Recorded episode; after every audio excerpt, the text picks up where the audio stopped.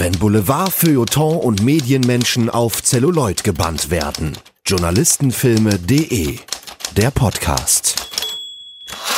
Hallo und herzlich willkommen zu einer neuen Folge von Journalistenfilme.de Der Podcast.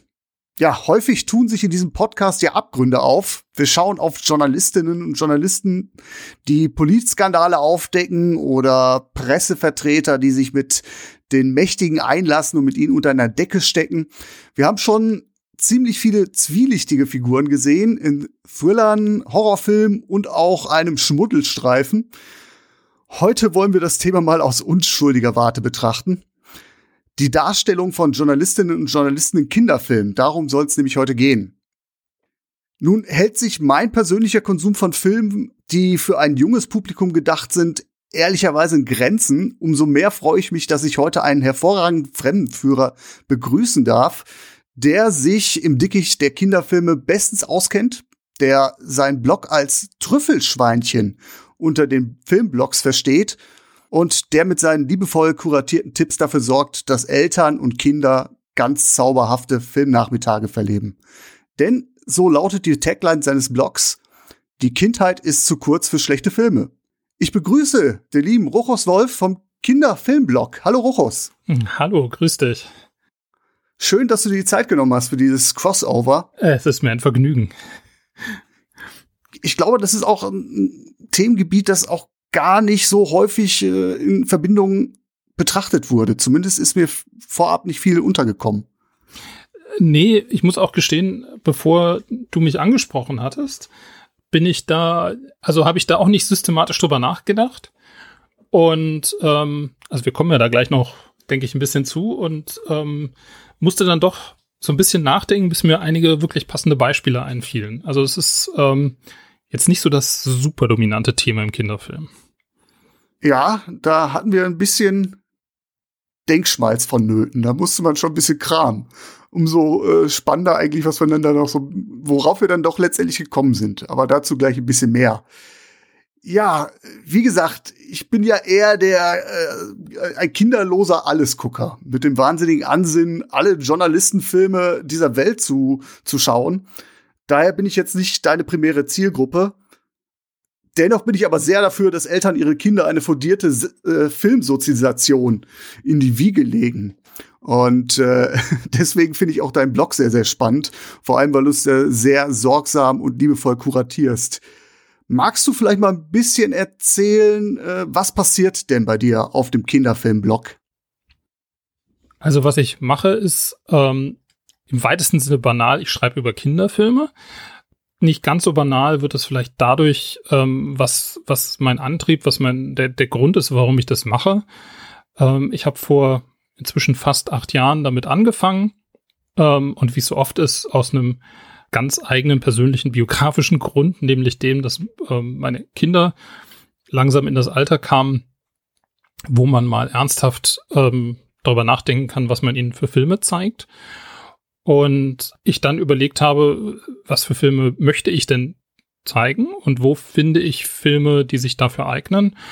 Und habe festgestellt, dass es zumindest zu dem Zeitpunkt ähm, kein kein Blog gab, keine, ähm, sagen wir mal, kein, kein Forum, in dem genau die Sachen auftauchten, wie ich sie mir vorstellte. Ich habe mich da ein bisschen getäuscht, muss ich gestehen. Ich habe dann im Nachhinein festgestellt, es gibt durchaus die eine oder andere Stelle, wo man entsprechende Sachen findet. Gleichwohl war es für, war für mich so ein bisschen der, der Ansatz dann, ähm, Kinderfilme anzugucken auf die gleiche Art und Weise, wie ich auch Filme für Erwachsene anschauen würde. Und das heißt, sie als Kunstwerke ernst zu nehmen, also für voll zu nehmen. Und das heißt einerseits ähm, ihnen auch was abzuverlangen, also da einen gewissen Anspruch dran zu haben. Und andererseits eben auch mit einer gewissen Tiefe sich darauf einzulassen, was sie denn möglicherweise wollen und können.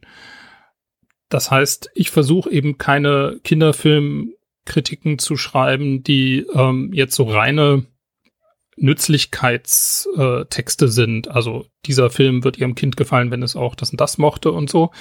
Ähm, sondern die versuchen halt die Filme in, in Kontexte zu stellen, filmhistorische, politische, ähm, ästhetische und die halt dann überlegen, ist dieser Film mehr als nur platte Unterhaltung? Ist er gute Unterhaltung? Ist er politisch, psychologisch, wie auch immer, irgendwie interessant, interessanter als der Rest? Ähm, und dann denke ich, ist, ist der Film auch für die Kinder interessant und ganz oft, und das finde ich überraschend, weil man das ja bei Kinderfilmen, das ist ja oft, die werden ja oft so ein bisschen äh, herablassend quasi behandelt. Ähm, die Filme, die diese Kriterien, die jetzt sehr vage gehalten sind, aber die sich für mich auch immer bei jedem Film neu entscheiden müssen. Ähm, Filme, die das erfüllen, die sind meistens auch für die Eltern interessant, weil sie eben nicht langweilig platte Unterhaltung sind, sondern äh, noch immer noch irgendwas mitbringen, mhm. was man sich dann auch mit in meinem Fall inzwischen Mitte, Ende 40 gerne anguckt kann mir gut vorstellen, dass es ein wichtiges Kriterium ist, weil man will sich ja dann auch, äh, auch unterhalten fühlen, wenn man mit den Kindern guckt, wenn man schon so viel Zeit mit ihnen verbringt. Und, äh, ich meine, ich stelle mir das ja immer, habe mir das immer so vorgestellt, wenn ich mal Kinder haben sollte, dann habe ich direkt die und die Filme, die würde ich gerne meinen Kindern zeigen. Und dann, äh, wenn man darüber nachdenkt, was, äh, also ab wie vielen Jahren man die eigentlich erstmal zeigen darf, ja, da muss man da, glaube ich, ganz schnell Abstand nehmen von diesem Ansinnen. Ich, ich kann das total gut verstehen. Also ich habe hier auch quasi so ein, äh, ein Regal stehen, äh, zum Teil physisch real, zum Teil in meinem Kopf, ähm, mit Filmen, wo ich mir denke, die will ich mit meinen Kindern angucken, wenn sie dann alt genug sind. Und da warte ich halt jetzt seit diversen Jahren, dass sie irgendwann dahin kommen. Jetzt, jetzt werdet doch mal älter. Genau, werdet doch mal älter und äh, Genau, also langsam kommen wir da in den Bereich. Also wir, wir sind jetzt, mit, bin jetzt mit meinen Kindern so weit, dass wir schon anfangen können, so ein bisschen anspruchsvollere Klassiker zu gucken, aber so in dem Bereich Action-Kino und so, mh, hm, das dauert noch ein bisschen.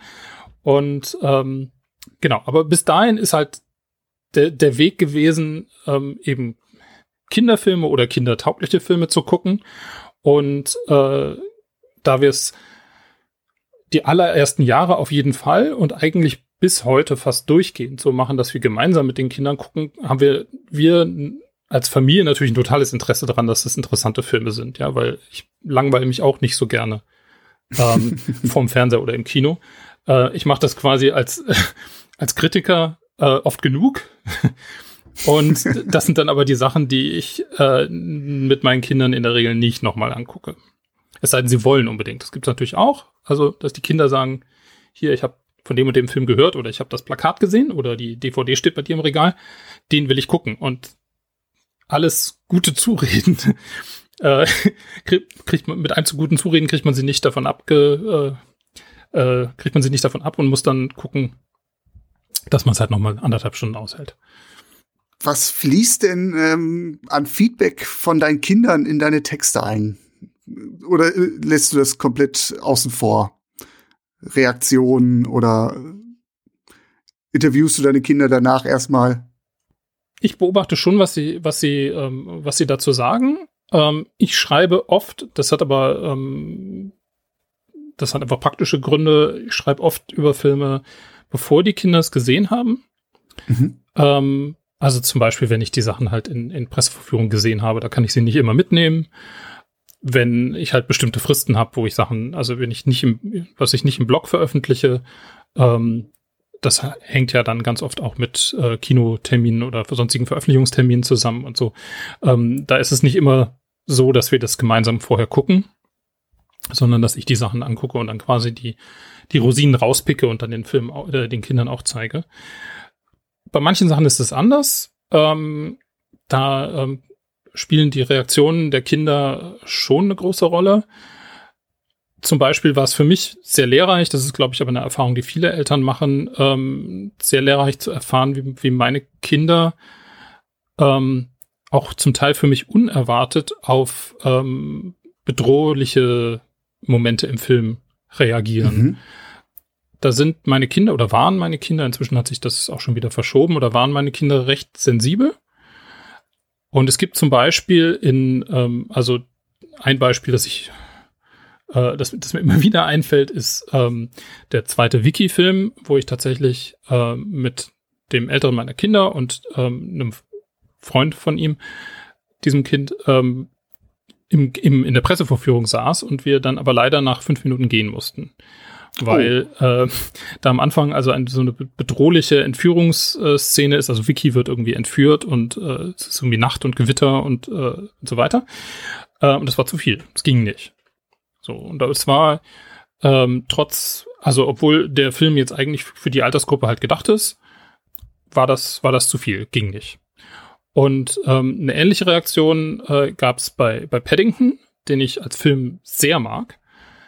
Das ist dieser Bär, ne? Das ist der Bär, genau. Das ist Paddington ja, okay. Bear. Der, ähm, da gibt's ja eine, eine Realverfilmung mit quasi kom mit computergeneriertem Bär äh, von vor ein paar Jahren und auch noch eine Fortsetzung. Die Fortsetzung ist noch besser. Die Fortsetzung ist superbe. ist einer meiner Lieblingsfilme.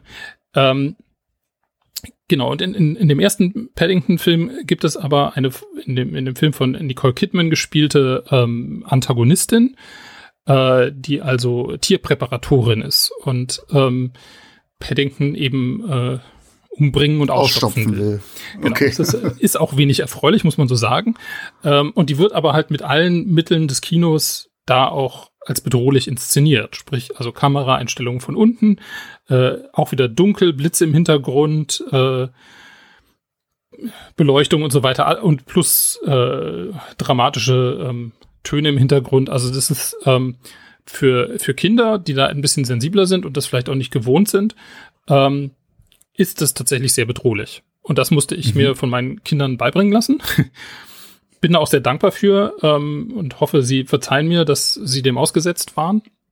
Und gleichzeitig ist es auch etwas, woran, also was, was eine Erfahrung ist, die sie jetzt, glaube ich, nicht total fürs Leben traumatisiert hat, das dann schon nicht, aber ähm, dass man da mit einer gewissen Sensibilität dran gehen muss, ähm, wie unterschiedlich die Kinder auch agieren, auch wie, wie unterschiedlich sie Dinge wahrnehmen, ähm, wie viel das auch von, von bisherigen Erfahrungen abhängt und so weiter. Also mhm. das kriege ich auch von anderen Eltern zurückgespielt. Es gibt halt manche, es gibt natürlich auch Kinder, die ja wirklich, die hochsensibel sind. Also das ist ja eine ähm, einfach eine, eine, eine Frage der, der, der Verfassung dieses Kindes, ähm, die sich auch bei Erwachsenen noch fortsetzt, die also auf Sinnesreize stärker reagieren als andere. Und ähm, all das muss man halt, wenn man sich mit seinen Kindern zusammen Filme anguckt, ähm, so ein bisschen im Kopf behalten, dass man ähm, eventuell hat reagiert darauf und entweder mit den Kindern aus dem Kino geht oder einen Film ausmacht oder diese Dinge tut. Also dass man so ein bisschen guckt, was passt jetzt gerade, wie geht's meinem Kind. Ähm, mhm. Denn es nützt natürlich nichts, wenn man sagt, dieser Film ist total toll und du, du, du ähm, nimmst da was mit fürs Leben, wenn das Kind nur verschreckt in der ja, Ecke sitzt und, äh, und, und, Angst hat, dann nimmt es da nichts mit, ja. also jedenfalls nichts von dem ästhetischen Erlebnis, außer dass es Angst macht.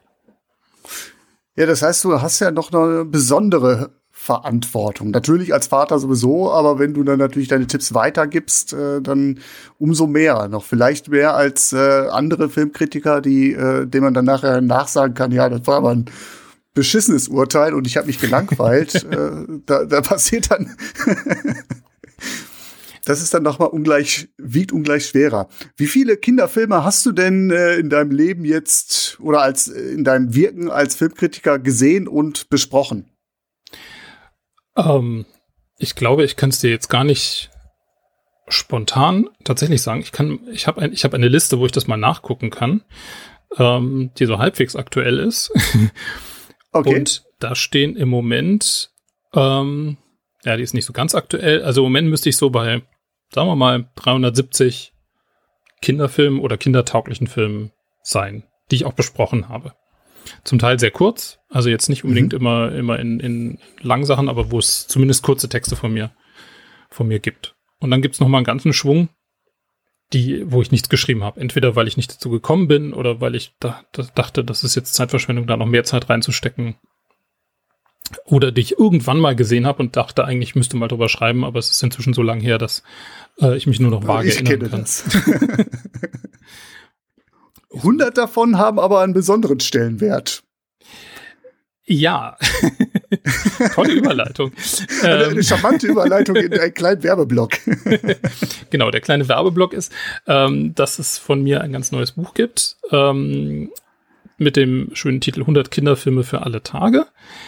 Ähm, darin sind 100 äh, Filmempfehlungen versammelt, die zwei Dinge ein. Also Kinderfilme natürlich, das ist nicht noch keins davon. Ähm, das erste ist, dass ähm, sie alle per Streaming verfügbar sind. Das heißt, ähm, in Deutschland, man kann sie relativ unproblematisch und schnell äh, hat man sie greifbar. Und das andere sind, sie sind alle nicht langweilig, sondern auf die eine oder andere Art und Weise gut. Sie sind nicht unbedingt total sensationell alle, aber sie sind alle so, dass ich sie unbedenklich meinen Kindern zeigen würde. Mhm. Ähm, und entstanden sind die Texte, die da versammelt sind, ähm, in diesem Jahr von, von März bis Juni. Ähm, ich habe damals, ähm, als eben die ersten äh, pandemiebedingten Schließungen waren, Schulschließungen und so weiter, ähm, habe ich angefangen für Kinozeit einen täglichen Kinderfilmtipp ähm, zu schreiben, der quasi genau diese Vorla Vorgaben hatte. Also es soll, der Film soll verfügbar sein und es ist ja ein Tipp, er soll auch gut sein. Ähm, und diese äh, Texte, die 100 Texte, die in der Zeit entstanden sind, sind eben jetzt hier in dem Buch zusammengefasst und ähm, nochmal ein bisschen umsortiert, nämlich nicht nach Erscheinungsdatum, sondern, wie ich hoffe, etwas praxisnah nach Altersempfehlung. Also sprich von Alter 5 bis 12 Jahren ist eigentlich für jede Altersgruppe was dabei. 100 Kinderfilme für alle Tage sind auch äh, durch die Bank verschiedene Genres und auch äh, Entstehungsdaten oder sind es eher aktuelle? Also es sind ähm, es sind viele aktuelle dabei, sind aber auch, also es geht geht zurück bis äh, bis Charlie Chaplin, ist glaube ich der früheste, ah, okay. der mit drin war, ähm, also der der Vagabund. Ähm, und genau, uns geht quer durch alle Genres. Also es sind Animationsfilme dabei, es sind äh, re viele Realfilme dabei, es sind Filme aus äh, vielen Ländern dabei, also europäische, amerikanische und ähm, paar asiatische und so weiter. Viel zu wenig aus den anderen Kontinenten will ich, wie ich jederzeit gerne eingestehen will. Ähm, und eben, genau, es sind Abenteuerfilme dabei, es sind Krimis dabei, es sind äh, Dramen und ähm, Muppet-Filme dabei. Schöne, schöne Überleitung. Vorher sage ich aber noch natürlich äh, Hinweise zu deinem Buch. Die gibt es natürlich auch unter dem äh, Podcast in den Show Notes. Äh, ein schönes kleines Kompendium, 100 Filme. Da muss man auch erstmal durchkommen. Sind denn da auch Filme drin, auf die wir gleich rekurrieren können? Da sind auch Filme drin, auf die wir gleich äh, nochmal kommen können. Bin ich sehr gespannt. Ganz täusche. nein, nein, sind auf jeden Fall. Ich hatte ja eingangs schon gesagt, dass wir das äh, versuchen wollen, das Thema Journalismus so ein bisschen durch Kinderaugen zu sehen, beziehungsweise durch Augen, die sich das kindliche Herz bewahrt haben. Dafür nehmen wir uns gleich noch einen Hauptfilm vor, und zwar äh, deswegen haben wir gerade auch schon so ein bisschen äh, gelacht. Den großen Muppet-Krimi, den wir vorher, wenn ich es richtig äh, auf dem Schirm habe, beide noch nicht gesehen haben, diesen Muppet-Film. Genau, also ich habe ihn diesen Sommer irgend oder jetzt im, im Herbst irgendwann das erste Mal gesehen, als wir aber schon im Gespräch waren äh, miteinander. Sehr schön. Aber vorher würde ich noch mal ganz gerne ein paar allgemeine Gedanken zu dem Thema kreuzen. Ja, ich hatte ja in meiner Einleitung so ein bisschen gesagt, dass wir schon verschiedene Fil Filmfiguren haben. Journalistinnen, Journalisten sind halt auch beliebte äh, Filmfiguren. Es gibt halt kein Genre, in dem sie nicht anzutreffen sind. Sie kommen in verschiedenen Rollen vor. Detektive sowieso, Sensationsjäger, Wahrheitsverhinderer, gibt auch ganz viele Luftpumpen. Aber Journalistinnen und Journalisten in Kinderfilmen, wie häufig sind wir sind sie eigentlich anzutreffen? Wir haben ja schon eingangs gesagt, wir mussten schon ein bisschen kramen. Was ist denn so jetzt dein, dein Fazit nach deiner Recherche? Ich war, nachdem wir uns das erste Mal darüber unterhalten haben, so ein bisschen überrascht davon, dass mir tatsächlich nicht so viele eingefallen sind, weil ich eigentlich gedacht hätte, ähm, dass sich das als, dass das als Thema oder als, als Figur ähm, doch ein bisschen häufiger finden müsste, weil ja eigentlich ähm, also der, der Journalist, Journalistin im Film hat ja oft im Grunde so eine auch eine detektivische Funktion, ne? Mhm. Und ähm, das wäre ja durchaus etwas, was ich anbieten würde. Ähm, allerdings gerade diese Figur, so des, des äh, wenn man so will, investigativen äh, der, der investigativen Journalistin, die also irgendwie eben detektivisch da unterwegs ist und Dinge aufdeckt, die taucht tatsächlich auch nicht besonders auf, besonders häufig auf und ähm, eher ist es noch mal so, hatte ich den Eindruck, dass man, dass man sie so als also man hat sie jetzt einige Male als Randfiguren und man hat manchmal so diese journalistische Tätigkeit als als Aufhänger, dass sich bestimmte Figuren quasi über den Weg laufen. Mhm. Ähm, aber das ist halt ähm, so, dass, dass die journalistische Tätigkeit im Fokus des Films steht, ähm, ist eher selten. Mhm. Ich habe mich auch sehr gewundert, weil ich habe auch das Gefühl, dass journalistische Figuren, also wenn es nicht gerade ein Journalistenfilm ist, immer und überall auftauchen. Also kaum ein Film, wo nicht zumindest eine Randfigur dabei ist. Mhm. Und das hatte mich sehr verwundert, dass ich dann, also Comic-Journalisten, da komme ich relativ schnell auf eine relativ große Anzahl. Aber äh, die Recherche fand ich jetzt doch äh, sehr, sehr, es war wirklich schon, äh, ja, ich will noch nicht sagen, dass es alles Trüffel waren, aber äh, es war schon wirklich eine Sucherei. Dein Eindruck von dem, was du jetzt so überblickt hast, was erfahren denn Kinder über Journalistinnen und Journalisten? Oder über ihre Arbeitsweisen, wenn sie so in Randsituationen auftreten, noch gar nicht so detektivisch, was wir vielleicht eingangs vermutet haben. Also was man, glaube ich, ähm, verhältnismäßig, also häufig würde ich halt auch nicht sagen. Wir haben, wir haben so wenige Beispiele nur gefunden, dass ich, ähm, dass ich jetzt selbst das nicht sagen will. Aber was, glaube ich, schon auftaucht, ist ähm, so dieses erstmal nur das berichterstattende Moment. Ähm, mhm. Also es gibt zwei Filme, ähm, die, die, die, mir, die mir halt spontan einfallen. Ähm, Wolkig mit Aussicht auf Fleischbällchen und, ähm, und Louis und Luca, das große Käserennen, wo, wo ähm, vor allem also Fernsehjournalismus, also sprich, ähm, jemand hat eine Kamera und jemand anders spricht in die Kamera äh, und berichtet von dem, was gerade vor sich geht, ähm, halt eine Rolle spielt. Bei, bei Louis und Luca ist das eher so eine, so eine ähm, fast schon parodistische Sache. Also da wird Sportjournalismus mhm. quasi auf die, auf die Schippe genommen. Und ähm, bei Working mit Aussicht auf Fleischbällchen ist es tatsächlich eine der, äh, eine der Hauptfiguren, ähm, wo das aber letztlich nur, wo letztlich nur ein bisschen gezeigt wird, wie diese Figur eben äh, kommt, über Dinge berichtet und dadurch in Kontakt mit der, mit der Hauptperson, dem, dem Protagonisten kommt. Ähm, das heißt, dieses, Berichterstattungsmoment, ohne jetzt große, ohne dass da irgendwie Komplexität groß gemacht wird, die taucht auf. Ähm, es wird schon auch so ein bisschen thematisiert, dass da irgendwie so Technik dahinter ist, also dieses Fernsehspezifische. Ähm, ich habe da so ein bisschen so Playmobil-Kamera vor Augen, ja, wie man sich das vielleicht vorstellen muss, also das, was man irgendwie auch vom Spielzeug her kennt, ähm, das taucht da schon auf. Selbst da spielt aber die, die, die Arbeit, was irgendwie Recherche und sonst was angeht, das, das spielt da keine große Rolle. Da gibt's eigentlich, äh, und da gibt es, ist mein Eindruck, auch wirklich fast nichts, wo, wo, wo das irgendwie mal ähm, thematisiert wird. Also diese, diese Sachen von wirklich mal in, in Leute befragen, äh, Dinge nachgucken, äh, also so ganz einfache Interview- und Recherchetechniken ähm, tauchen hochgradig selten auf.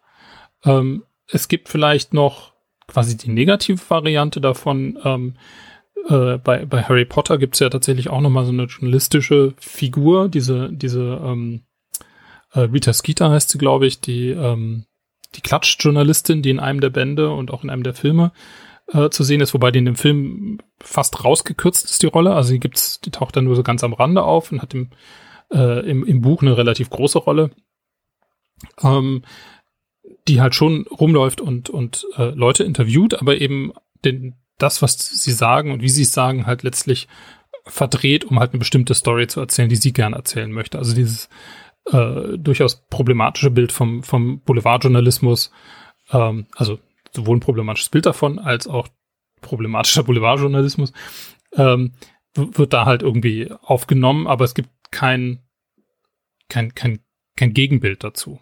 Das ist nämlich auch mein Gefühl. zumindest in den Filmen, die mir untergekommen sind zuletzt und die in unsere Schnittmenge fallen, dass Journalisten oft Witzfiguren sind. Ich habe äh, ganz, ganz schreckliches Beispiel kürzlich gesehen und ich hätte eigentlich gewarnt sein müssen, weil ich den Film auch vorher schon bei dir äh, entdeckt habe und du hast ihn auch nicht besonders gut davonkommen lassen. Das ist äh, auf den Spuren des Masupilami. Um Gottes Willen, ja. Äh, Katastrophe. Es gibt da einen Journalisten, der sich für eine ganz große Nummer hält aber de facto unter maßloser Selbstüberschätzung leidet, äh, Realitätsverlust und ist äh, wie äh, führt sich wie ein Starjournalist auf, ist halt ein erfahrener Mann, hat aber eine Sendung, die heißt V8 nach einer Uraltkamera und dementsprechend äh, ist äh, sein Format auch so ziemlich das unrentabelste seines seines Senders und der Sender gibt ihm so eine letzte Chance, fahr zurück nach Palumbien. Das ist ein fiktiver Staat in Südamerika, wo Masupilami lebt. Da hatte er nämlich einst seinen großen Durchbruch als Kriegsberichterstatter. Und da soll er dann jetzt, ich, ich, ich krieg's gar nicht mehr so ganz zusammen, einen Enthüllungsbericht über ein Naturvolk liefern, das wohl das Geheimnis für ein extra langes Leben entdeckt hat. Irgendwie so war das.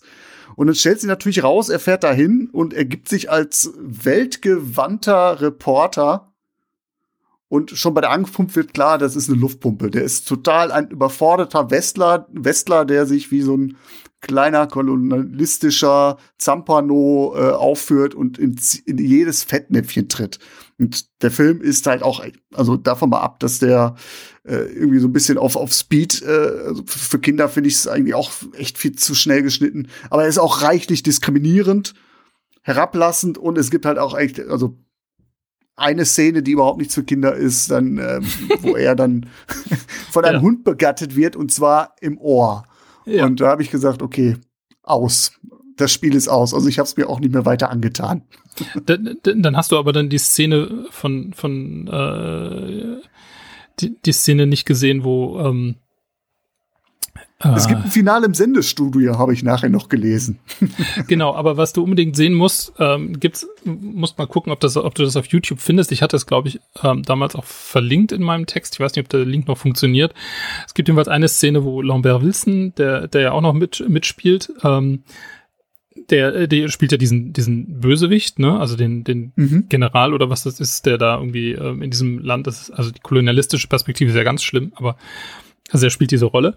Und äh, im Grunde seines Herzens ist er ein guter Mann, der, der nur einen Wunsch hat, nämlich ähm, Celine Dion nahe zu sein. Entweder dadurch, dass er sie trifft oder dass er sie verkörpert. Und dann gibt's halt eine großartige Szene, wo, wo er wirklich sich in, in Paillettenkleid schmeißt und ähm, zu einem äh, zu ähm, zu einem Song von Celine Dion irgendwie durch die Gegend tanzt und halt seine eigenen Soldaten ablenkt, damit die beiden Protagonisten äh, da äh, irgendwas tun können. Ich habe schon vergessen, was ist auch völlig egal.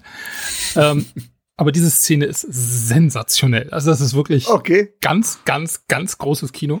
Und äh, ich weiß, also man müsste die rausnehmen und und so weiter, weil sie wird auch nicht durch, die wird durch den Kontext des Films nicht besser und sie ist einfach so großartig. Ähm, wenn der Rest des Films, wie du schon sagtest, kann man sich, sollte man sich sparen. Ja, absolut. Und äh, gleichen, also nicht ganz so schlimm. Ich hatte mir noch äh, Spiro und Fantasio angeguckt äh, und der, der war völlig belanglos. Aber auch da der Journalist eher ein unbeholfener Typ. Natürlich machen sie so eine leichte Wandlung beide durch, die Figuren vom äh, unbeholfenen und ja, überschätzenden Journalist, der sich für was Besonderes hält und dann nachher doch ein bisschen geerdet wird. Aber es ist, ähm, ja, also ist es nicht wirklich erhellend. Und das ist natürlich dann so ein Bild, wo ich sage, wenn das Kinder sehen, ist das natürlich jetzt erstmal nicht so. Das hat so ein bisschen was von den ganzen Politikerdarstellungen, die man oft so aus Kinderserien kennt. Beispielsweise Benjamin Blümchen oder Baby Blocksberg, wo der Bürgermeister ja ein absoluter korrupter, feister Typ ist. Ne? Also das ist alles irgendwie wenig erbaulich. Deswegen äh, hoffe ich, dass du vielleicht noch den einen oder anderen Tipp parat hast. Aber grundsätzlich ist das genau auch mein Eindruck. Ein Gedanke, der mir gekommen ist, warum wir denn so wenig Journalistinnen und Journalisten sehen. Ich weiß nicht, da musst du mich vielleicht gleich korrigieren. Es war so ein Gedanke, ich meine, in so Filmen spielen ja dann auch häufig Kinder eine Hauptrolle. Und die sind nicht berufstätig. ja. Was ich mehrmals dann noch gesehen habe in Recherchen, das sind aber dann Filme, die für äh, Teenager gedacht sind, sind dann häufig Filme, wo es dann äh, Jugendliche gibt, die für eine Schülerzeitung arbeiten und dementsprechend dann auch einen Rechercheauftrag haben oder ein Rechercheinteresse.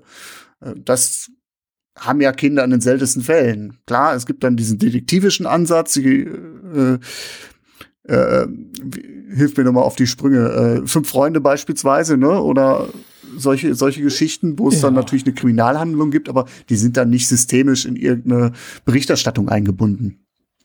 Genau, also das, das stimmt als Argument natürlich total, ja. Also da, da du, in dem Augenblick, in dem du, ähm, in dem du ähm, kindliche Protagonistinnen hast, ähm, fällt das halt per Definition quasi weg. So, und da hast auch ganz selten, ähm, also mir würde da tatsächlich auch kein Beispiel einfallen, wo ähm, dann auch schon jüngere Kinder zum Beispiel von der Schülerzeitung oder sowas arbeiten. Das wäre ja durchaus denkbar. Ähm, Gibt es, glaube ich, als, als Grundidee wahrscheinlich auch, aber ähm, das spielt halt. Da fällt mir gerade ein ganz böses, sorry, dass ich da reingrätsche, da fällt mir nämlich ein ganz bananes Beispiel ein und ich glaube, das ist, äh, jetzt habe ich den Titel vergessen, ein Emmerich-Film. Äh, White House Down, äh, glaube ich, ja. ein Actionfilm, wo dann eine Elfjährige eine Politbloggerin spielt, die dann aber klüger und weiser, äh, naseweiser ist als jeder andere in diesem Film. Ja, okay. Ist aber kein Kinderfilm im eigentlichen Sinne. Nee, nee, nee, aber da, da, da, da fiel mir dann halt ein, wo Kinder dann doch nochmal journalistisch äh, tätig sind. Ja, das ist durchaus wahr. Ja, also ich meine, es gibt schon, genau, also wenn die, wenn die, wenn die Kinder die Hauptrollen spielen, dann, dann funktioniert es halt, denke ich, der, also wird das in den meisten Fällen nicht vorkommen. Ähm, es gibt aber natürlich ja trotzdem ein paar positive Beispiele.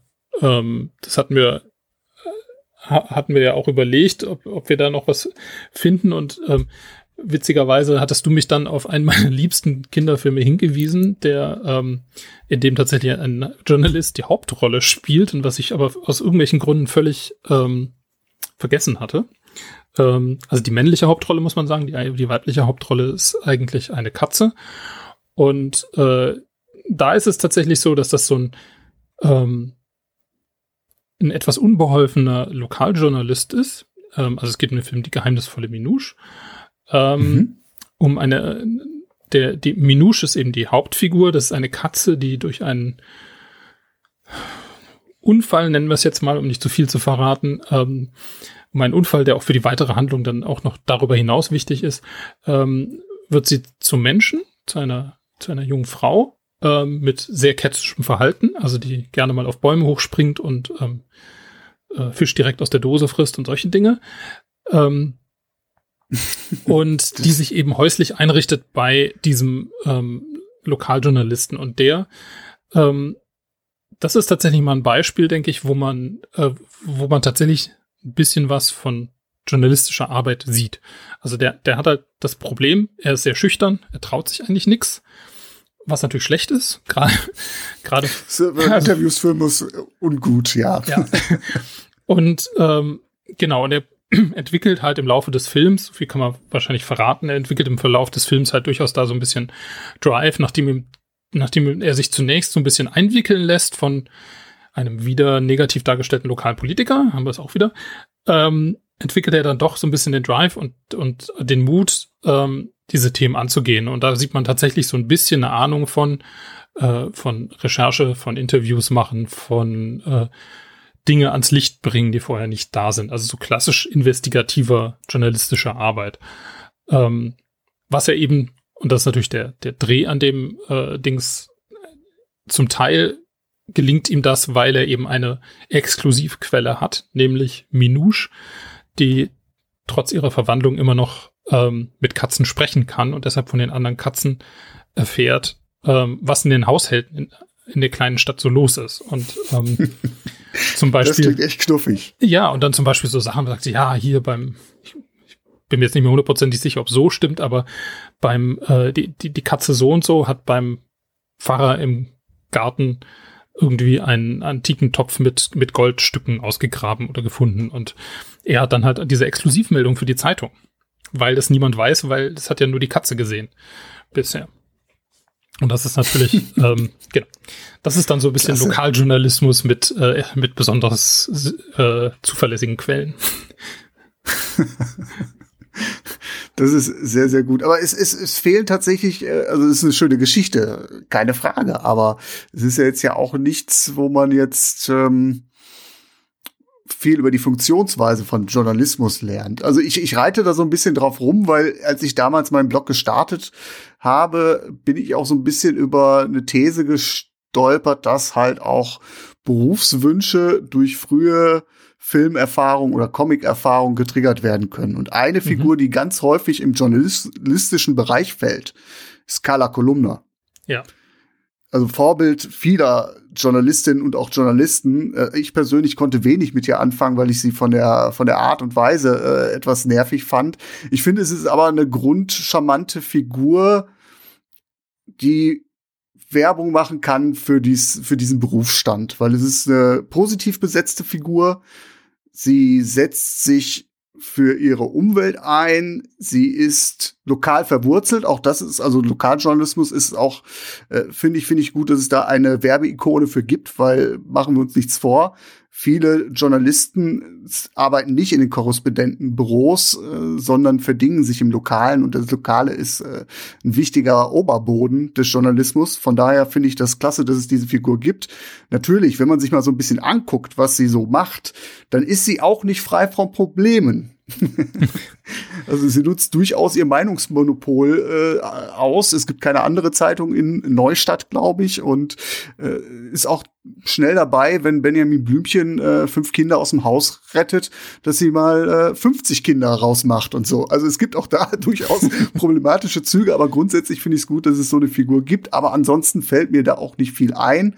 Und ich würde mir natürlich wünschen, dass es mehr von diesen Figuren gibt. Aber dann kam mir so ein bisschen die Frage, ist es Aufgabe von Filmen, diese Werte zu vermitteln? Es wäre schön, aber ist es die Aufgabe? Wie siehst du das?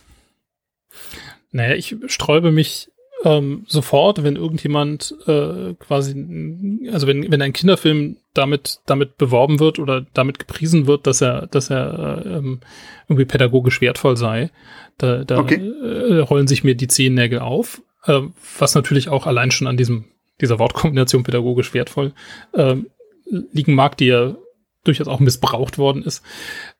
Also ich glaube nicht, dass Film irgendwas machen muss oder soll oder so, sondern ich glaube, dass vor allem der Kinderfilm ähm, also ich würde dem Kinderfilm an sich nicht zusprechen wollen, dass er irgendwas Bestimmtes erreichen muss, sondern äh, für mich gibt es halt eine Vielfalt Vielfalt an, an, an Dingen und Effekten, die Kinderfilme haben können und die ich vielleicht auch wünschenswert finde, die aber jetzt nicht bei jedem einzelnen Film irgendwie auftauchen müssen. Und dass man ähm, ein bisschen was über die, die Gesellschaft lernt, dass man vielleicht auch lernt, wozu Berufe oder ähm, äh, Teile der Gesellschaft, sagen wir mal, äh, sinnvoll sind, die, äh, mit denen man sonst nicht in die direkt, in direkter Berührung kommt.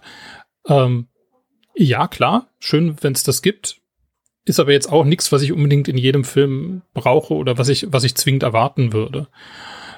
Würde den Film vielleicht auch etwas langweilig machen. Ich kenne auch einige Beispiele aus den Journalistenfilmen, die wunderbar zeigen, wie journalistische Arbeit funktionieren, aber dann als Film etwas versagen, weil sie dann vergessen, eine gute Story zu erzählen. genau, und es ist ja auch gar nicht so einfach. Also man muss das ja auch sagen, ich meine, ähm, Recherche kann ja eine sehr langwierige, um nicht zu sagen dröge Tätigkeit sein. Ähm, und das ist ähm, gar nicht so einfach, ja, als Film zu transportieren und das dann nochmal für Kinder zu transportieren, die äh, ja doch nochmal andere Interessen haben oder die andere Dinge vielleicht anspricht, ähm, stelle ich noch, mir nochmal noch mal schwieriger sogar vor. Also das äh, ist gar nicht so, so, so zwingend quasi, das, das sich irgendwie vorzustellen ich fände es schön. Ich, fänd, ich würde mich, glaube ich, freuen, wenn es mehr Kinderfilme gäbe, perspektivisch, in denen irgendwie Journalisten eine aktive Rolle spielen, Journalistinnen. Aber nur dann, wenn das halt auch wirklich nicht, also wenn es nicht primär zu diesem Zweck passiert, sondern wenn es halt irgendeine eine Geschichte gibt, die halt so sinnvoll ja. und besser erzählt werden kann. Und ich glaube, dass das solche Geschichten gäbe. Also das ist, glaube ich, gar nicht der Punkt. Ähm, ich bin ein bisschen verwundert, dass es eben nicht mehr davon gibt schon. Insofern äh, weiß ich nicht so ganz genau, woher dieser Mangel kommt eigentlich. Ähm, genau aus dem Grund, den ich vorhin gesagt habe. Ja, ich glaube, dass gerade dieses Investigative, dieses Herausfinden, dieses Krimiartige kann ja total Spannung erzeugen. Ähm, ich würde halt nicht unbedingt erwarten, dass ähm, das ist total realistisch und und eng an an äh, dem erzählt wird, wie journalistische Arbeit tatsächlich läuft, ähm, weil ich mir vorstellen kann, dass das sehr schwer ist, für Kinder hm. interessant äh, zu inszenieren. Also es wird immer verkürzt sein, äh, es wird immer reduziert sein, irgendwie auch auf verschiedene Dinge, vielleicht auch auf den Effekt. Ja, also es kann durchaus sein. Also ist es in, in äh, die geheimnisvolle Minouche auch. Letztlich äh, stößt da auf einen Skandal und deckt den auf, der, der Lokalreporter. Äh, aber das kann ja schon mal unter Umständen reichen, um so eine Figur oder die Tätigkeit dieser Figur interessant zu machen. Ähm, und das ist, glaube ich, eher das, was man bei einem Kinderfilm schaffen könnte mhm. mit so einer Figur. Ich, ich glaube auch, äh, ich ruder ein bisschen zurück und ich wünsche mir jetzt nicht äh, die Kinderversion der Unbestechlichen, aber ich würde mir wünschen, dass man bei Figuren, journalistischen Figuren, ein bisschen ja, mehr Verantwortung so ein bisschen reinlegt. Natürlich gibt's auch äh, Journalisten, und damit beschäftige ich mich ja alle Nase lang, äh, wo man, äh, dem man ganz dringend auf die Finger schauen muss und äh, auch, auch Medienthemen, die halt auch wirklich äh, streitbar und diskutabel sind. Aber wenn man dann andauernd äh, Luftpumpen in den Äther bläst, das ist ja eine ähnliche Kiste, was ich auch unsäglich finde, ist äh, die Trope, dass Journalistinnen äh, ihre Informationen sich erschlafen. Das ist ja, also, wenn es mal nicht in dem Film passiert, dann ist das schon erwähnenswert. Und das ist absolut eine Trope, die aus jedem Baukasten für Drehbuchschreiber verbannt gehört. Und äh, in, in, dem Sinne würde ich mir halt auch wünschen, dass man durchaus äh, äh, da so ein bisschen, ja, durchaus einen Sinn dafür hat, dass auch Filme durchaus was unterbewusst vermitteln können.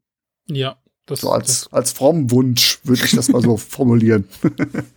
ja, und ich würde halt auch sagen, dass halt zum Beispiel das, was man, was, was vielleicht einen, einen Erwachsenen, in Anführung, großen Anführungszeichen, Erwachsenen Film über Journalistinnen äh, ausmachen würde, wie zum Beispiel eben die Unbestechlichen oder ähm, ähm, das ist mir der, der Titel entfallen von dem Film, wo die Journalistin äh, da in, in, in den USA irgendwie die. Äh, mein Spotlight meinst Spotlight du? meine ich natürlich. Ähm, den ich auch ziemlich großartig fand und so. Ähm, aber also genau, mein, die, meine Vorstellung wäre vielleicht, oder was, was quasi gute Kinderfilme erreichen können, ist Kinder oder die, die Sehgewohnheiten von Kindern dahingehend zu entwickeln, dass sie sich solche Filme später total gerne angucken weil das sind ja schon, also ich meine, das sind ja super spannende Filme beides und äh, ich könnte die, könnt die mehrfach angucken. Wo es wirklich auch reichlich unglamourös zugeht. Ne? Genau. Das ist ja das Grandiose. Gerade, gerade Spotlight ist ja, wenn man, wenn man sich das anguckt, dann, dann sitzt man gebannt davor und fragt sich danach, ja, Moment. also so jetzt die wilde Spannungskurve und die actiongeladenen Sequenzen, die waren da jetzt ja nicht drin. Und das macht's ja gerade aus. Aber das ist halt auch eine Art von Film, auf die man vorbereitet sein muss dadurch, dass man halt ähnliche Filme vielleicht auch schon mal gesehen hat. Also dass man halt Filme auch mal eben auch, es gibt eben auch Kinderfilme, die nicht aus, nur aus Action geladenen Verfolgungssequenzen und viel Geschrei bestehen, ähm, die ich sowieso kaum noch ertrage, sondern es gibt halt auch da ruhige Filme, die, die ähm, davon leben, dass sie ähm, die Entwicklung ihrer Figuren verfolgen und dass sie ähm, Konflikte zeigen, die sagen wir mal, im weitesten Sinne realistisch sind, also die, die psychologisch äh, überzeugend sind, die ähm, logisch aufeinander aufbauen, also die irgendwie so eine, so eine äh, menschliche, realistische Komponente haben. Und ähm, das sind die Filme, abgesehen natürlich von dem großen Quatsch, mit dem die Kinder, wo die Kinder lachend in der Ecke hängen, aber das sind eben auch Filme, die die Kinder sehen können, sehen mögen auch, ähm, und wenn man sie da so ein bisschen ranführt und ihnen das zeigt und zeigt, dass das genauso spannend, lustig, aufregend und befriedigend sein kann, diese Filme zu sehen, dann bereitet man sie halt später darauf vor, dann irgendwann mal Spotlight gut zu finden. Also so, das ist jetzt so mein Dreh. das, das klingt gut. Du äh, legst den Eltern äh, die richtigen Filme vor, damit die Kinder meine Leser von morgen werden. Sowas in der Art, genau. Wir versuchen noch ein bisschen was zusammenzustellen. Zu diesem äh, Podcast wird es noch einen kleinen Beitrag geben, wo wir noch ein paar Filmtipps kredenzen, wo es dann auch noch entsprechende äh, Kritiken zugibt, äh, entweder bei mir oder bei dir, wird dann auch da verlinkt, äh, wo wir noch versuchen, so einen Status quo herzustellen und den man dann in Zukunft, wenn du mal was, wenn dir was äh, vor die Klüsen kommt, wo du mal sagst, so Patrick, äh, den müssen wir auf jeden Fall darin berücksichtigen, dann kann man das auch immer wieder ergänzen. Ist, glaube ich, eine schöne Nummer, weil es gibt ja, glaube ich, also gerade äh, Journalistenfilme für Kinder oder Kinderfilme mit Journalisten, da gibt's nicht so viel und ich glaube, das ist schon eine, eine coole Nummer, wenn wir da was auf die Beine stellen. Ja, das sollte kein Problem sein. Gut, wir haben uns einen großen Hauptfilm ausgesucht. Und große ist auch im Titel. Der große Muppet Krimi oder alternativ lief der auch hierzulande unter dem Titel Die große Muppet Sause. Da bist du mit, ja, also als wir uns darauf geeinigt haben, habe ich mich schon sehr drauf gefreut. Äh, ich bin jetzt nicht der größte Muppets-Fan, aber ich liebe die Muppets Weihnachtsgeschichte.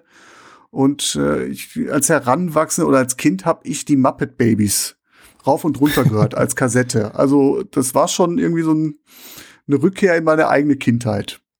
Wie war es bei dir? Ja, für mich ist es eher, ich bin, glaube ich, ein bisschen älterer Jahrgang. und äh, für mich war es, äh, also die Muppet Babies, ich weiß gar nicht, ob die existierten, als ich Kind war. Ähm, also für mich war es tatsächlich die Muppet Show eher noch. Ähm, die, die ich damals halt auch im, im, im Fernsehen gesehen habe. Ähm, was ein bisschen an mir vorbeigegangen ist als Kind, waren tatsächlich die Muppet-Filme. Also das spielte ähm, in, in meiner Sozialisierung keine große Rolle. Die habe ich jetzt tatsächlich erst ähm, in den letzten Jahren für mich entdeckt. Ich glaube, die sind auch gar nicht so häufig im Fernsehen damals gelaufen. Also gerade die älteren äh, Muppets in Manhattan und auch der große Muppet-Krimi wusste ich gar nicht, dass der existiert. Ja, ich könnte es auch nicht sagen. Also ich, ich habe ähm, keine Ahnung, ganz ehrlich zu sein. Äh, ich muss auch gestehen, ich habe es jetzt nicht nochmal recherchiert. Ähm, aber sie sind eben, genau, sie sind mir auch gar nicht ins, ins Bewusstsein getreten in irgendeiner Art und Weise. Ich glaube, ich hatte gar nicht so richtig, ich wusste gar nicht, dass es sie gibt, schlichtweg. Würdest du denn sagen, dass die Muppets per se was für Kids sind? Weil sie haben ja schon einen sehr speziellen Humor und jetzt nach dem, was du so gesagt hast, äh, dass sie den Eltern gefallen, also da ist auch erwachsener Humor mit drin. Also ist so ein bisschen so, wo ich sag, äh, von meiner Laiensicht, damit könnte man beide erfreuen. Bei dem Film bin ich mir jetzt aber nicht sicher, ob das so ein so der erste Film wäre, den ich meinen Kindern zeigen würde. Die Muppets-Geschichte, äh, die Weihnachtsgeschichte, die ist klasse. Da würde ich, ja. glaube ich, so, ohne drüber nachzudenken, würde ich sagen, yo, kann man machen. Aber die alten Muppet-Dinger, die ja auch viel mit äh, auch die Muppet Show, die ja eigentlich äh, sich so an Erwachsene, es war ja eine Talkshow, wenn ich so richtig in Erinnerung habe. Da hat man ja auch Stars noch und Nöcher drin gehabt, die man interviewt hat, mit denen man Sketche gedreht hat. Genau, wobei das war ja eher, also ich hatte, ich, ich habe die Muppet Show immer eher als ähm, so als Revue ähm, verstanden, so als äh, als Nummernshow, wo es dann zwischendurch irgendwie so ein bisschen Gespräche mit den mit den Stars gab, aber es war äh, also nicht so, nicht so interviewmäßig, äh, Talkshow-mäßig, sondern viel ja, die haben sich eben mit den Muppets ausgetauscht und dann gibt's am Schluss immer die große Sang- und, Geta Sang und Tanznummer noch. Und so, also diese, ähm, das habe ich eher wirklich so als Revue-Show. Und gleichzeitig im Nachhinein, muss ich sagen, natürlich auch Parodie auf solche Revues äh, verstanden. Und ähm, grundsätzlich würde ich bei den Muppets auf jeden Fall sagen, dass, dass die, ähm, also für Kinder geeignet, auf jeden Fall. Ähm, die, die Muppets Weihnachtsgeschichte ähm, ist für mich persönlich, also mein liebster Weihnachtsfilm. Ähm, und meiner Meinung nach, ähm, gerade in der Zeit diskutiere ich das gerne, äh, der, die, die beste Verfilmung von, von Dickens Weihnachtsgeschichte, die mir so einfällt. Ähm, es gibt dann noch ähm, also ich kenne noch nicht alle Muppets-Filme. Ich habe kürzlich noch mal die, die Schatz, Muppets Schatzinsel gesehen. Die ist schon so ein bisschen stärkerer Tobak, würde ich sagen. Also die mhm. ist zum Teil richtig gruselig und ähm, auch ein bisschen beängstigend, also nichts für kleine Kinder, glaube ich. Ähm, die, ist, die ist ganz toll, also mit, mit Tim Curry als äh, Long John Find Silver. super, ja. Und so, mhm. also ich, das ist sensationell. Und dann gibt es so ein paar Gesangnummern, die einfach ganz großartig sind. Also Cabin Fever ist, ähm, wo, wo sie so oft mitten auf dem Meer, es ist Flaute und sie sind da und drehen alle durch und dann singen sie Cabin Fever und alle fangen an zu tanzen und es ist großer Quatsch. Ähm, genau, aber der, der ist halt so ein bisschen, der hat halt wirklich mit den, mit den bösen Piraten und so. Und da sind auch einige der Muppets wirklich bedrohlich und so. Das ist schon ähm, nicht ganz so einfach. Und was ähm, jetzt hier The Great Muppet Caper, wie, er im Original heißt, finde ich noch mal stärker macht oder sagen wir mal sehr viel sehr viel mehr ausstellt und deswegen ist er vielleicht so quasi als Einstieg wahrscheinlich ein bisschen schwieriger, ähm, ist, dass er die vierte Wand kontinuierlich durchbricht. Ja, genau. Ist sehr viel Meter. Fängt schon mit dem, äh, mit dem, mit dem Intro an, wo sie dann äh, mit dem Ballon am Himmel fliegen und neben ihnen erscheinen die Credits und äh, sie fragen, was sind denn das da für Namen im Himmel? Und äh, das geht durch eine Tour durch, bis hin zu Cameos, die wahrscheinlich äh, kleine Kinder nicht verstehen. Ne? Genau, also tauchen ja alle möglichen Leute auf, die äh, meine, meine Kinder inzwischen zum Teil kennen, weil sie schon, weil sie mit komischen Sachen von, von ihren Eltern beworfen werden, die sie sich bitte mal angucken sollen. Ähm, aber gleichzeitig, ähm, die ihnen wahrscheinlich erstmal so nichts sagen. Also die, die halt dann ähm, doch irgendwie, also John Cleese hat ja so einen ganz seltsamen Auftritt und, äh, und so. Genau. Äh, Peter Ustinov ist ganz kurz zu sehen, auch nur in einem Cameo. Das, ähm, äh, Peter, Peter Falk, der, also wenn, wenn du nicht weißt, wer Peter Falk ist, dann erschließt sich die Szene überhaupt nicht. Dann ist sie auch nicht witzig. Ist ja, geht ja völlig an der, an der Handlung vorbei, der Film. Ist ja nur kurios, dass er einen abgehalfterten äh, Typen sp spielt, der sich neben Kermit setzt und ihm versucht, Lebensratschläge zu erteilen. Ja. Aber völlig losgelöst vom Film. Und das heißt dann nachher, sorry, wir, wir machen, wir drehen hier gerade einen Film, können Sie bitte weggehen? Also das, das sind, das sind so, so, also als, als Einstieg in, in, in, in Muppet-Filme würde ich ihn wahrscheinlich nicht nehmen, aber er ist gleichzeitig, ähm, finde ich, ein, ein, klassisches Beispiel dafür, ähm, wie tatsächlich so ein Film für, für Eltern und Kinder ähm, gut funktionieren kann, weil eben wahnsinnig viel passiert, dass Kinder auch sofort verstehen und im Grunde auch altersunabhängig. Also es passiert schon auch einfach viel Quatsch. Und äh, der ist so gemacht, dass er, dass er halt für Kinder funktioniert, aber nicht dumm ist. Also dass man jetzt nicht das Gefühl hat, man, das ist einfach nur Blödsinn, sondern es ist halt auch Slapstick und äh, absurde Momente und so. Ähm, und je älter man ist und je besser vielleicht man auch die Muppets kennt oder je mehr man die eben die Cameos wiedererkennt, die Figuren und beziehungsweise auch einfach die Stereotypen erzählt, Versatzstücke, die da drin auftauchen, ähm, desto unterhaltsamer wird er halt dann nochmal auf eine andere Art und Weise. Und das finde ich halt, ähm, also es ist eben, es gibt quasi ein paar der, der ähm, schwächeren Elemente, die Kinder und Erwachsene oder die, die quasi Erwachsene mitnehmen. Das sind eben so ein bisschen die Cameos und so. Das ist dann quasi so ein Augenzwinkern an die Eltern. Ähm, und die elegantere Art und Weise finde ich halt wirklich die Sachen, ähm, die Kinder ignorieren können, wenn sie es nicht verstehen und die aber keinen Abbruch tun an der, am Spaß oder an der, an dem, an dem, an der Gesamtstory. Und ähm, sobald man ein bisschen älter ist, halt dann noch so eine zusätzliche Ebene und weiteres Verständnis und vielleicht auch weitere Komik irgendwie mit reinbringen. Das finde ich eigentlich immer das gelungenste, ähm, was so ein Film machen kann, um, um verschiedene Altersgruppen abzuholen. Okay, dann frage ich mal ganz konkret nach einer bestimmten Szene, ob die da drunter fällt. Und zwar, äh, Gonzo ist einer meiner Lieblingsfiguren immer gewesen. Jetzt, wo ich mir den äh, Film hier reingezogen habe, hatte ich doch das Gefühl, dass er ein ziemlicher Schmierlappen ist.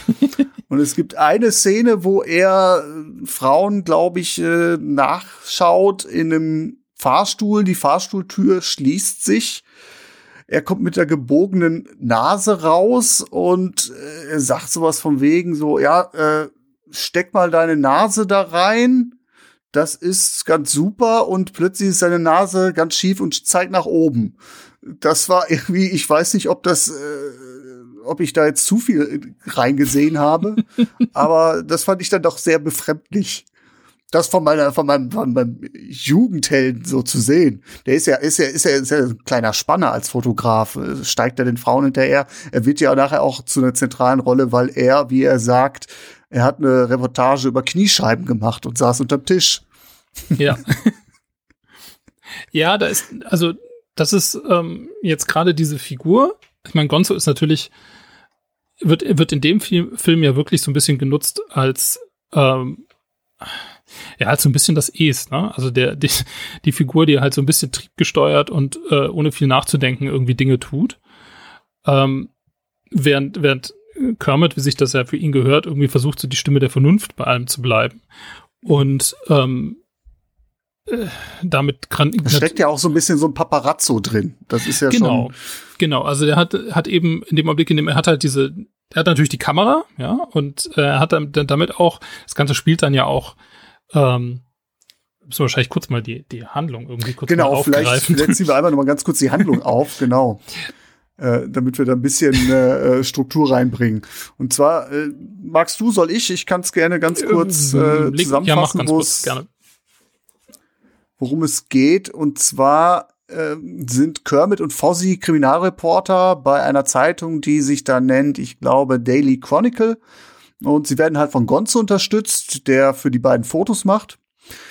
Sind aber jetzt auch nicht die besten Reporter. sie lassen das nötige Gespür für eine gute Story liegen und fängt auf einer mit einer Revue an auf der Straße nach den Credits äh, viel Gesang viel Quatsch und quasi in ihrer Ab Anwesenheit äh, werden der berühmten Modeschöpferin Lady Holiday die Juwelen geraubt auch ganz ganz klasse da kommt ein Einbrecher der sich den Mantel auszieht und dann erst als Einbrecher zu erkennen ist, weil er darunter die klassische Burglar-Montur trägt. Also total gaga, habe ich, hab ich weggeschmissen.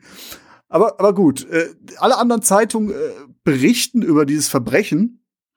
Nur die Muppets mit ihrer Zeitung nicht. Die heben nämlich ihre ganz eigene Story ins Blatt. Und zwar lautet die Headline: Eineige Zwillinge arbeiten beim Daily Chronicle und gemeint sind Kermit und Fozzie. Ja, finde ich den besten Running Gag, der leider des, des, Films, der leider irgendwann auf der Hälfte verloren geht. Ähm, aber dass die beiden äh, für alle Außenstehenden ununterscheidbar sind, ist einfach eine ist einfach eine großartige Idee. Das ist klasse, auf jeden Fall. Jetzt wollen die natürlich ihren Job behalten. Der Chefredakteur ist kurz davor, sie hochkant rauszuschmeißen. Und sie erklären sich dann bereit, den Fall um die verschwundenen Juwelen aufzuklären. Und nicht nur das, sie versprechen dem Chefredakteur, wir fangen den Dieb für sie. Daraufhin besteigen die Muppets ein äh, Flugzeug nach London und ja, dort geht das Chaos dann richtig los. So viel kurz zur, zur Einordnung. Genau, und ähm, vielleicht, um da jetzt wieder einzusteigen, also was, ähm, weswegen die, die Kamera in Gonzos Händen natürlich nicht irrelevant ist, ist, also das Ganze spielt ähm, im, äh, im Modemilieu, im Modebusiness. Die Bestohlene ist ähm, eine, eine bekannte Modedesignerin, Lady Holiday, gespielt von der großartigen Diana Rigg. Ähm, und äh, das heißt, dass halt in dem Umfeld der, der dieser Diebstähle eben die eben dann, also für den Modenschauen statt, es laufen natürlich Models rum und so weiter und so fort. Also diese ähm, die Szene, die du beschrieben hast, ähm, hat natürlich auch damit zu tun, äh, dass eben da tatsächlich viele Models einfach rumlaufen. So. Und da finde ich es halt eben tatsächlich interessant, dass Gonzo eben diese, diese, tatsächlich diese Paparazzo-Fotografenrolle äh, innehat, die gleichzeitig aber ähm, ja auf eine gewisse Art und Weise durch diese Sachen wie ich habe Kniescheiben fotografiert, ähm, also sie, sie wird eben einerseits problematisiert und damit Gonzo halt auch natürlich hat er diese komische Rolle, ne? In, de, in dem Film.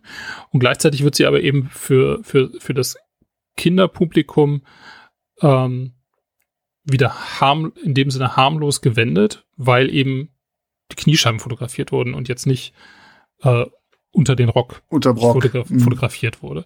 Also es ist schon so, dass es genau so, also auf so einer ganz scharfen Kante von total problematisch sexistisch äh, dahin wandelt und ich jetzt auch gar nicht 100% beantworten könnte, ob das für mich noch okay ist oder nicht. Und ich bin ja noch nicht mal eine Person, die das vielleicht sinnvoll beantworten könnte.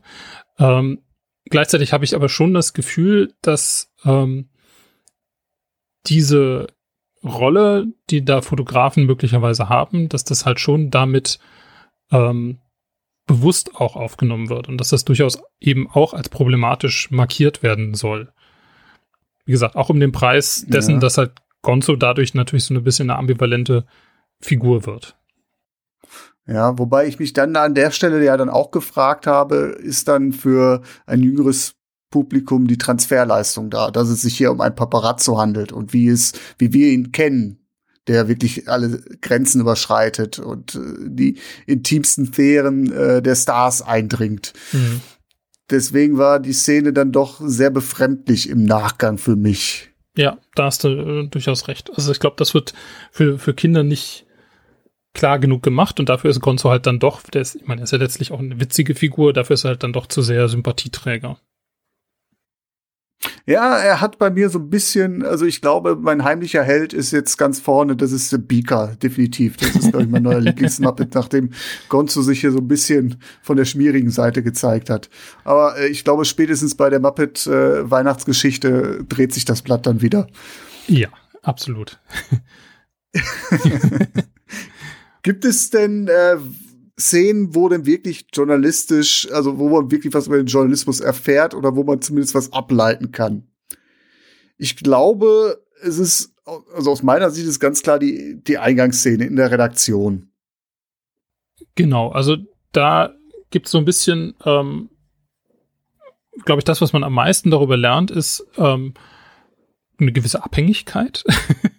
also das halt, äh, wie halt, das ist, wie halt so eine Redaktion ähm, quasi aufgebaut ist. Ne? Also auch so eine durchaus eine top, klare Top-Down-Entscheidungsstruktur, ähm, in der ähm, die, die Reporter in dem Fall ähm, jetzt gar nicht so viel darüber zu sagen haben, was sie, ähm, was sie tun, beziehungsweise sie halt ihren Job zu machen haben und wenn sie das nicht tun, unter Umständen auch fliegen können. Ähm, und dass es aber gleichzeitig halt so eine Redaktion gibt, in der offenbar auch noch andere Leute arbeiten und in der ähm, offenbar Entscheidungen getroffen werden, ähm, die über quasi die Köpfe der, ähm, der einzelnen Personen irgendwie dann auch hinausgehen können. Ich glaube, das kann man, kann man da ablesen. Plus natürlich die, ähm, die Konkurrenz zwischen den verschiedenen Zeitungen, die sich mhm. ähm, da in den, äh, in den Überschriften irgendwie abbildet. Und die, die Frage der, welche Nachricht ist mir, ist relevanter als die andere. Ja, ist natürlich ein sehr raues Bild, was dieser Einstieg zeichnet. Das ist eine Hire and Fire Redaktion ist. Genau, ja. Also es ist auch eine, ich finde auch eine sehr, es ist, es ist sehr amerikanisch auf eine, auf eine gewisse Art und Weise und hat auch ähm, für mich ähm, eine, eine ähm,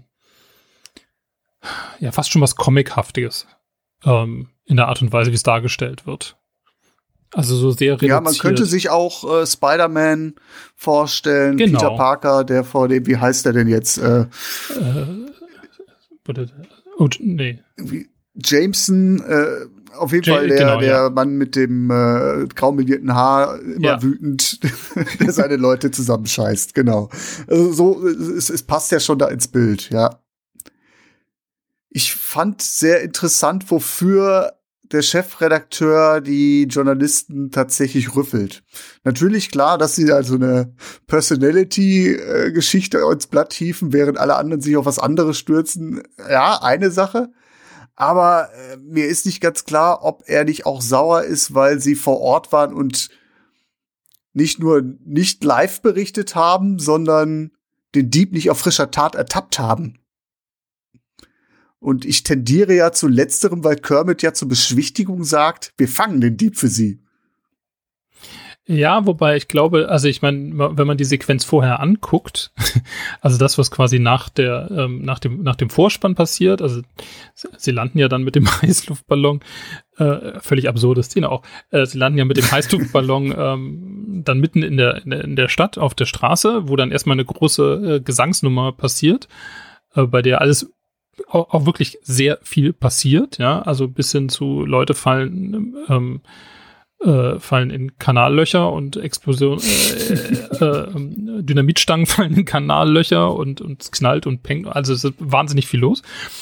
Ähm, und sie stehen halt da und machen quasi, und Gonzo macht halt ein Foto von, von Kermit und Fozzie, während wortwörtlich direkt hinter ihm äh, dieser Diebstahl stattfindet. Also es ist schon so, dass sie halt wirklich ja genau vor Ort sind in dem Augenblick, in dem das passiert und sie nichts davon mitkriegen. Was man auch ein bisschen verstehen kann, weil eben so viel los ist. Also ich glaube, wir als, als Zuschauerinnen sehen das ja auch nur, weil die Kamera dann dahin fährt und ähm, auch die Schärfe verstellt, damit man tatsächlich sehen kann, wie dieser Diebstahl vonstatten geht. Und der Dieb sich ganz demonstrativ diesen Mantel runterwirft. Also das ist so blöd, aber richtig, richtig, ich habe gelacht. Genau, und, aber sie, ähm, wie gesagt, sie sind vor Ort, sie stehen quasi direkt daneben, also auf der anderen Straßenseite und äh, ähm, genau, machen halt kein Foto. Und berichten davon nicht, sondern berichten davon, dass sie jetzt die neuen Reporter sind. Ja. also ich, ich, ich finde, das ist schon, also, ne, das ist also schon eine, eine, eine sagen wir mal, ein, ein, ein, ein ähm, eine journalistische Fehleinschätzung, ähm, was da jetzt gerade Nachrichtenwert hat und was nicht. Also das ist schon. Dafür kann man schon mal eine Stra Strafschicht einschieben, ja. Ja, eindeutig. Ja, es, es schwingt aber tatsächlich so immer noch so ein bisschen die Trope mit, dass da ähm, Journalisten auch Polizeiarbeit leisten. Ganz klar, das ist es ja nachher auch. Dadurch, dass genau. sie ja die, äh, den Dieb fangen wollen, äh, übernehmen sie ja de facto Polizeiarbeit. Genau, und es, also was ich, was ich schon interessant finde, ist, dass ja dann doch, also sie, sie, sie, sie fliegen ja dann nach London und sie wollen halt dann die, diese Lady Holiday, die ähm, äh, bestohlen wurde, halt interviewen und, ähm, und so weiter. Ähm, das hat ja schon dann auch wieder so journalistische Elemente. Ähm, was aber nicht so richtig auftaucht, ist das Thema der journalistischen Sorgfalt. Zum Beispiel sich mal zu gucken, wer ist denn Lady Holiday eigentlich? Ähm, was man ja auch sehen könnte, wenn man, wenn man mal die Zeitungsberichte zu diesem Diebstahl angucken würde. Ähm, so dass halt sie nach London kommen und Kermit dann ähm, statt Lady Holiday ähm, ihre frisch äh, angeheuerte Assistentin ähm, interviewt und sich in sie verliebt, weil er glaubt, dass sie Lady Holiday sei, welche dann eben niemand anders ist als Miss Piggy. Natürlich, weil irgendwie musste ja auch noch in die Story reinkommen.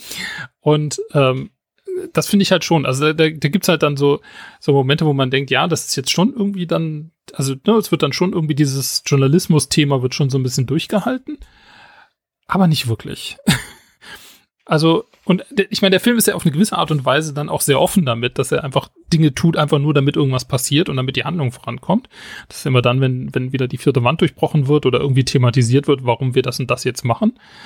Ähm, also großartig ist ja irgendwie dann am Schluss, kurz vor dem, vor dem Finale, als was ich glaube, Miss Piggy irgendwo mitten in der Pampa steht, wo sie eigentlich nicht mehr wegkommt und dann zufällig ein Motorrad des Weges gerollt kommt, das sie ähm, nehmen kann, um dann rechtzeitig da zu sein. Und sie das dann auch noch kommentiert. Und da sitzt ein Stunt-Double drauf. Ja, und, und ganz offensichtlich. Und sie, und sie, sie spricht dann auch noch in die Kamera.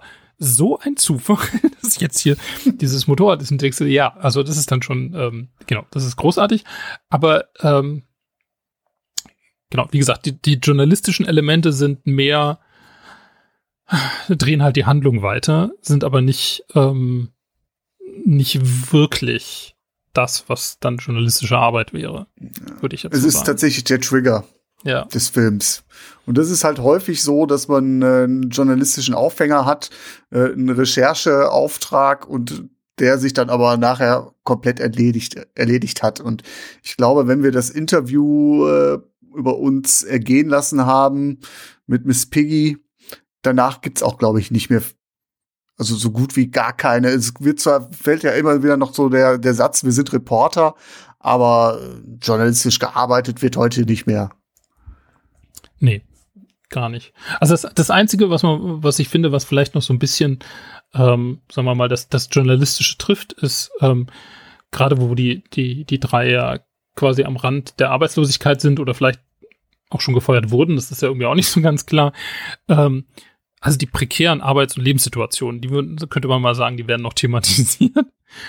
ähm, weil die, die drei in London dann in das großartige ähm, Happiness Hotel gehen. Das, ähm, also ich habe da so ein bisschen den Eindruck, da ist auch wirklich noch so ein bisschen, so ein bisschen Hippie-Kultur, die da mit reinspielt. Ähm, das Happiness Hotel ist halt irgendwie das runtergekommenste Ding, was man sich vorstellen kann, mit ähm, Ratten als, als äh, Hotelboys und äh, man hat drei Möglichkeiten zu zahlen. Also entweder man zahlt mit, man zahlt bar, man zahlt eine Kreditkarte oder man schleicht sich mitten in der Nacht aus dem Hotel, um gar nicht zu zahlen. Das sind die, die, die Varianten, die offiziell vorgestellt werden. Und bevor sie sofort, oh, wir nehmen die dritte. Ähm, genau, und da, da wohnen sie halt und es ist halt einfach, es ist halt total runter, sie sind dann zu dritt in einem Bett, ist alles total runtergekommen und äh, ähm, genau, das scheint mir auf eine gewisse Art und Weise schon auch ein Kommentar zu sein. Also klar ist es natürlich auch Material für Gags, weil da in dem Hotel sind da die ganzen anderen Muppets und irgendwie äh, halt die Muppet Band vor allem, die seit fünf Jahren darauf warten, dass sie endlich den nächsten Gig kriegen und so. Ähm, insofern ist es natürlich auch ein, auch ein Vehikel, um die Handlung voranzutreiben, aber gleichzeitig ist es halt schon so auch so ein Kommentar dazu, dass die halt kein Geld haben. Also sie kriegen von ihrem Chef kein Geld, um diesen, diese Recherche zu machen und sie haben halt auch kein Geld. Also es ist halt prekärer Journalismus, ähm, wie er in der Realität äh, kaum schlimmer sein könnte. Aber äh, geile Beobachtung, die hatte ich nicht so. die habe ich dann ist, übersehen. Ist vielleicht auch ein bisschen übertrieben, aber irgendwie kam mir das schon, wenn ich mir gedacht habe, ja, es ist auch nicht richtig Werbung für Journalismus. Also wenn, wenn man sich denkt, Kinder gucken sich das an, denken sich, nee, also ganz ehrlich, also wenn das die Verhältnisse sind, in, also obwohl, nee, auf der anderen Seite, wenn ich mit lauter Muppets zusammenwohnen kann, wenn ich Journalist werde, dann mache ich das vielleicht erst recht. Ah, vielleicht, ich weiß es nicht. es ist eher ein Hahn Ja, es, ist, natürlich, natürlich. Wir nehmen es auch ein bisschen ernster, als man darauf blicken sollte, definitiv. Ähm, man kann halt irgendwie festhalten, das ist halt auch äh, mit, mit klassischen Tropen spielt. Ne? Also gerade, wir haben ja auch eingangs gesagt, wo könnten wir uns Journalisten vorstellen? In der Ermittlerfunktion, das haben wir auch. Das zieht sich halt komplett vom am Beginn des Films, vom Stummfilm über die Film Noir bis heute durch, dass du immer wieder Journalisten in der Ermittlerfunktion hast. Ne? Ich meine, Journalisten und Journalistinnen, den, den schreibt man ja auch einen gewissen detektivischen Eifer zu. Sie haben eine Neugier. Sie stellen ihren Dienst in die gute Sache. Ne? Und man hat gleichzeitig auch einen Schnüffler, der nicht gleich einen offiziellen Charakter eines Polizisten mitbringt. Und dementsprechend äh, durchaus die ein oder andere Grenzüberschreitung sich erlauben kann, wenn beispielsweise, also natürlich nicht offiziell, aber man lässt gerne Journalisten in Häuser einsteigen oder andere halbseitende Methoden anwenden. Und das können die Muppets hier auch machen. Ja. Ne, sie können auf eigene Faust äh, ins Museum einbrechen, um dann die Verbrecher zu stellen. Das kann man mit einer Polizei schlecht anstellen. Ja, es sei denn, man natürlich, man nimmt dann wieder den, den, äh, die, die Truppe des, des Journalisten, der von seinem Chef suspendiert wurde und äh, äh, nicht Journalisten, des, des Polizisten, der suspendiert wurde und dann auf eigene Faust ermittelt, was ja nun auch, äh, genau, häufiger vorkommt. ja, insofern bedient der Film alle Klischees, also nichts, nichts Neues äh, von den Muppets. Ähm, aber nichtsdestotrotz ein sehr charmanter Film. Ich hatte schon durchaus meinen Spaß.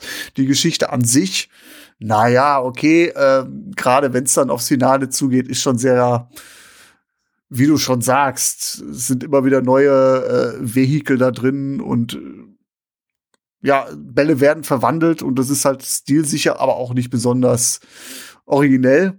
Aber äh, der Anarcho-Humor, der hat mich gepackt. Ich fand auch ganz groß äh, Charles Grodin, wie er dann mit Miss Piggy chargiert.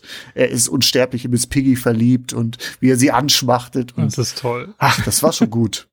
ja, genau. Weil Miss Piggy ja sowieso meistens dann einfach der Star ist, wenn sie dann über, wenn sie dann auftaucht, dann, ah, ja. Ja, was, was machen wir denn mit Filmen? Jetzt mal so durch unsere jeweilige Blogger Brille betrachtet, Empfehlung? Also ich finde, dass, dass der, der große Muppet-Krimi, also ist von, von den Muppet-Filmen, die ich kenne, wie gesagt, nicht der, wo ich sofort sagen würde, den unbedingt sehen, das ist der beste. Also ich finde ihn sehr unterhaltsam. Ähm, ich finde vor allem das, was ich gesagt hatte, dass eben der die permanente Metaebene ähm, finde ich witzig und ist, glaube ich, auch wirklich für, für Kinder, die schon so ein bisschen was gesehen haben, die vielleicht auch schon den einen oder anderen anderen Muppet-Film gesehen haben, ähm, auch nochmal ein richtig guter Gag. So.